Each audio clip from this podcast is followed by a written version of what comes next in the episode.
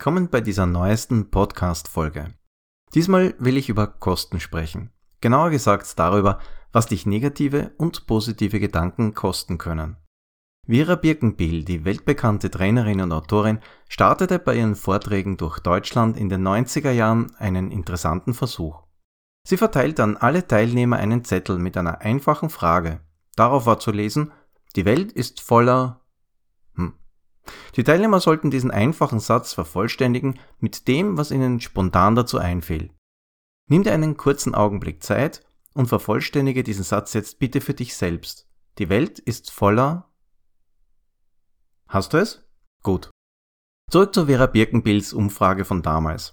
Das Ergebnis war verblüffend und es fiel in allen Städten etwa gleich aus. Der Großteil wählte folgende Aussagen. Die Welt ist voller Idioten, Nervensägen, Arschlöcher und Ignoranten.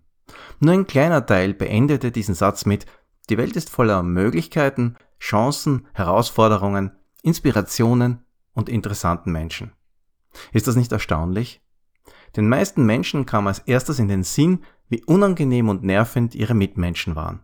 Der Ärger über das Verhalten solcher Störenfriede kam einer klaren Mehrheit spontan in den Sinn. Nur die Minderheit empfand diese Worte als Einladung, positiv zu denken. Ist das nicht Erstaunlich. Apropos, wie hast du eigentlich vorhin den Satz vollendet? Bist du mit deiner spontanen Antwort auch beim Großteil der negativen Antworten gelandet oder eher bei der positiven Minderheit? Kürzlich führte ich ein interessantes Gespräch mit einem guten Freund. Wir landeten schließlich beim Thema die Dynamik positiver Gedanken. Wir versuchten herauszufinden, warum so viele Menschen mit negativen Gedanken durchs Leben gingen und warum das Negative so viel stärker verbreitet war im Denken und Handeln der meisten Menschen. Plötzlich sagte mein Freund etwas, das mich sehr berührte. Es kostet gleich viel. Ich bat ihn, das genauer zu erklären. Er sagte, egal wie du deinen Denkrahmen ausrichtest, es kostet dich gleich viel mentale Energie. Ist etwa eine frustrierende Belastung oder eine interessante Herausforderung dein Schwerpunkt? Ist etwas langweilig oder gibt es etwas Interessantes darin zu entdecken? Es kostet genauso viel Kraft und Energie, sich vorzustellen, dass die Welt und die Umstände gegen einen sind oder ob man umgekehrt Spaß, Chancen und Entwicklungsmöglichkeiten hat. Nur unsere Denkgewohnheiten drängen uns dabei in die eine oder andere Richtung. Ich musste ihm recht geben, obwohl, wenn man es genau nimmt, kostet es nicht gleich viel Energie, denn negative Gedanken kosten dich Kraft, gute Stimmung und Spaß. Am Ende können sie dich den Erfolg kosten und du bleibst weit unter deinen Möglichkeiten. Warum neigen so viele Menschen dazu, das Negative viel stärker in den Fokus ihrer Aufmerksamkeit zu rücken als das Positive? Was unsere Entscheidungen betrifft, sind wir dabei in einem Dilemma gefangen. Unser Denken findet auf zwei unterschiedlichen Ebenen statt, einer bewussten und einer unbewussten. Wir pendeln dabei zwischen unserem Bewusstsein und den Reaktionen unseres Gehirns und Nervensystems. Was heißt das konkret? Wenn wir in unserem Alltagsbewusstsein zwischen einer positiven und einer negativen Erfahrung und den damit verbundenen Gedanken und Gefühlen wählen können, dann tendieren wir oft dazu, uns bewusst für die negative Version zu entscheiden. Wir malen uns Horrorszenarien aus oder wie es wäre zu scheitern.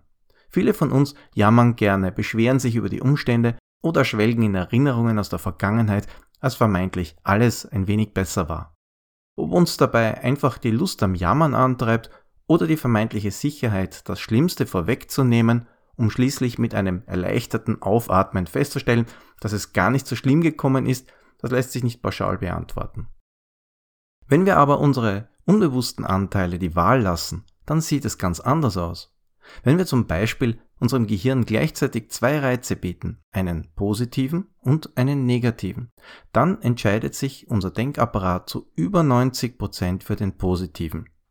Das passiert reflexartig und in wenigen Millisekunden, doch die Wahl ist eindeutig. Unser Gehirn ist also ein klarer Fan positiver Gedanken und Stimmungen.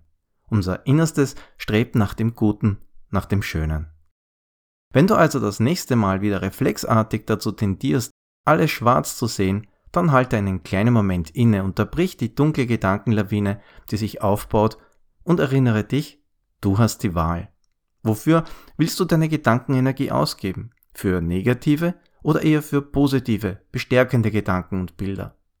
Du hast die Wahl, es kostet dich gleich viel. Wenn wir uns das ab und zu bewusst machen, dann schlagen wir mental ganz neue Wege ein. Wege, die das Fundament für mentale Stärke sind. Du hast die Wahl, dich zwischen diesen beiden Gedankenwegen zu entscheiden. Es liegt ganz allein bei dir. Wenn du ein notorischer Schwarzseher bist, dann wirst du anfangs sicher eine Herausforderung darin finden, die Gedankenkurve zu kratzen.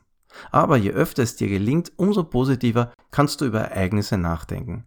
Mit der Zeit steigen deine Zuversicht und dein Selbstbewusstsein. Auch wenn nicht gleich alles auf Anhieb gelingt, du bist bereit, es noch einmal zu versuchen. Wie würde dein Satz jetzt lauten? Die Welt ist voller interessanter Zuhörer, denen mein Podcast gefällt. Zumindest bin ich davon überzeugt. Wenn du an diesem positiven Weg arbeiten willst, dann nimm Kontakt mit mir auf. Welche Wege willst du in deinen Gedanken beschreiten und wie fühlt es sich für dich an? Ich bin gespannt auf deine Erfahrungen und Gedanken zum Thema und freue mich wie immer auf dein Feedback.